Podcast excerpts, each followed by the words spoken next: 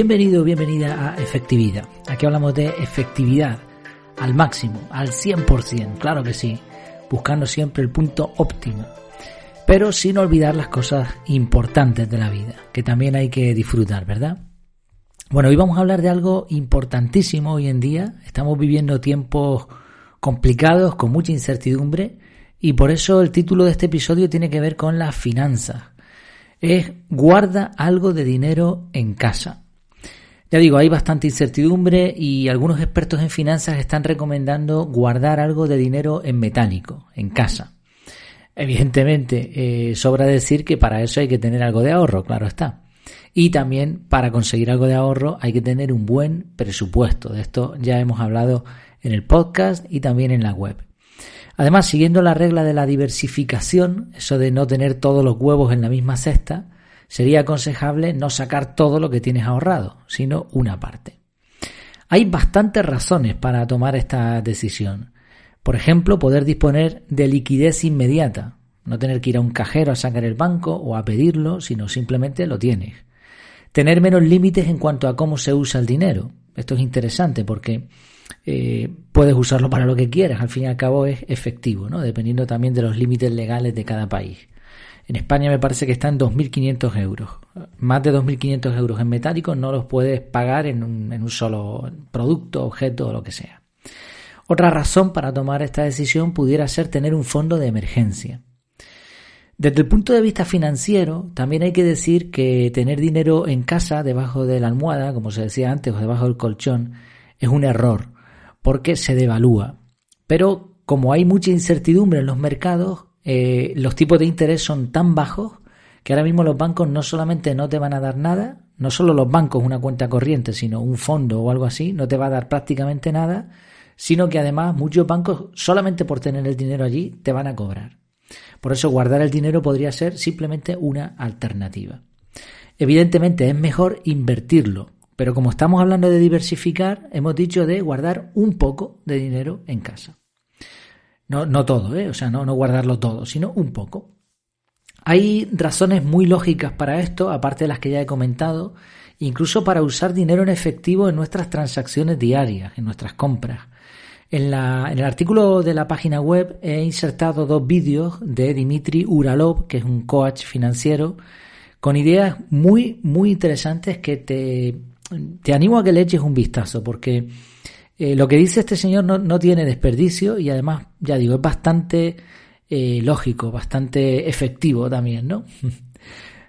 doble efectivo, utilizar efectivo y que sea efectivo.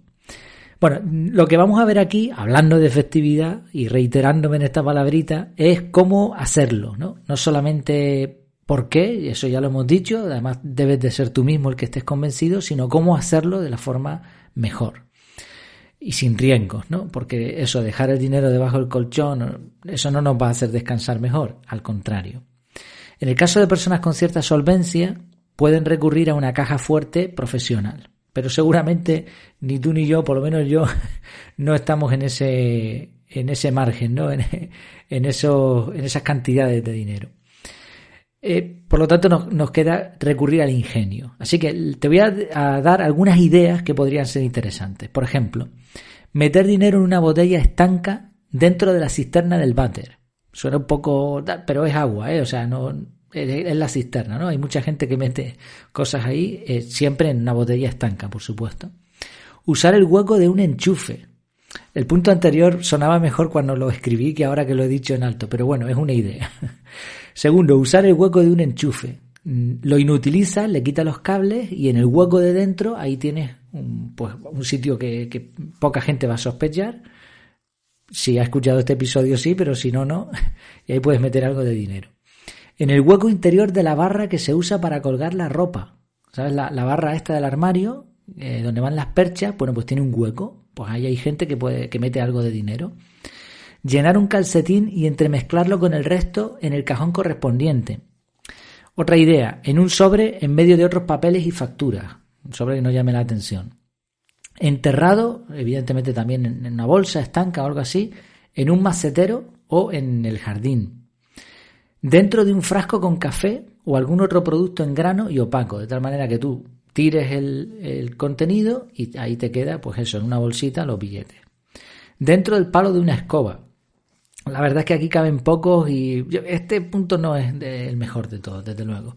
Y hay que tener cuidado de que no se eche a perder y la tires con todo el dinero dentro. En el interior de un bote tipo spray que ya esté gastado. También otra idea. O otra más dentro de un peluche.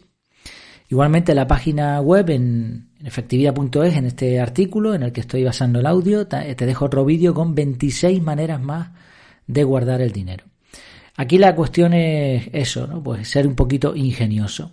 También hay soluciones semiprofesionales sin llegar a una caja fuerte, como puede tener una persona pues que tiene bastante guardado, joyas o lo que sea. Pues hay, hay soluciones mm, en, cualquier página web de esta de compraventa, ¿no? Por ejemplo, en Amazon tienes unas cajas de enchufe que tienen su propia llave y además tornillos para fijarla al interior. Simplemente tienes que hacer el hueco, metes esta caja y es una, en realidad es una caja, ¿no? Con una llave en donde iría lo que es el enchufe, metes la llave, abres y dentro tienes el hueco para guardar dinero u otras cosas, ¿no? Eh, sea cual sea el hueco donde guardes el dinero, he dicho ya lo de la bolsa, bueno, lo ideal es tener algo estanco y que sea de calidad, incluso que esté protegido no solamente para ese elemento tan perjudicial, el agua, sino también para el fuego.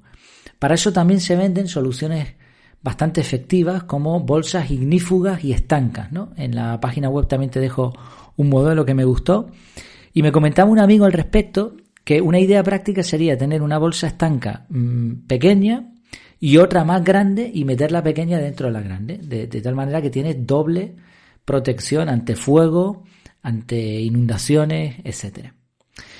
¿Qué te parece? ¿Te parece buena idea tener algo de dinero guardado en casa? ¿Se te ocurre alguna otra idea ingeniosa para no perderlo?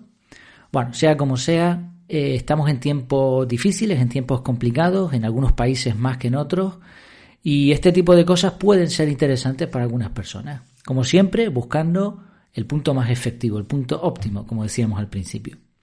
Espero que te haya resultado útil este contenido. Se sale un poco del tema de productividad y todo eso, pero al final si te fijas, este tipo de cosas que uno prevé con tiempo, les salva después de un montón de problemas. Es como tener un disco de seguridad de tus datos. Vale, a lo mejor no es lo más productivo del mundo, pero si tú tienes un sistema para hacerlo, pues el día de mañana tú no vas a perder los datos como le ocurre a mucha otra gente y vas a ahorrar un montón de tiempo. Bueno, pues esto es lo mismo. Oye, te bloquean la cuenta, el país sufre una, sufre una recesión tremenda, que no es la primera vez que pasa, ocurre otro tipo de cosas, pues al menos tienes un pequeño recurso ahí, ¿no? En, en tu casa. Pues eso lo dicho, espero que haya sido útil. Nos seguimos viendo en mi casa, en efectividad.es, donde tienes un montón de contenido más sobre efectividad. Tienes el curso de productividad personal CAR, con ese método que te recomiendo para ser una persona 100% organizada y liberarte del estrés. Y además sabes que para los suscriptores tienes un descuento. Y además te animo a que te suscribas al canal de Telegram. Te lo dejaré también en las notas del programa porque ahí vas a tener todos los contenidos, todo lo que se me ocurra que pueda ser de utilidad va a estar ahí, tanto el podcast como los artículos nuevos, como cualquier otra cosa. Eh, te dejo el enlace, igual para los suscriptores del canal de Telegram, además hay un regalito y hay algunas promociones y algunas cositas interesantes. Pues nada, nos vemos, hasta la próxima, que lo pases muy bien.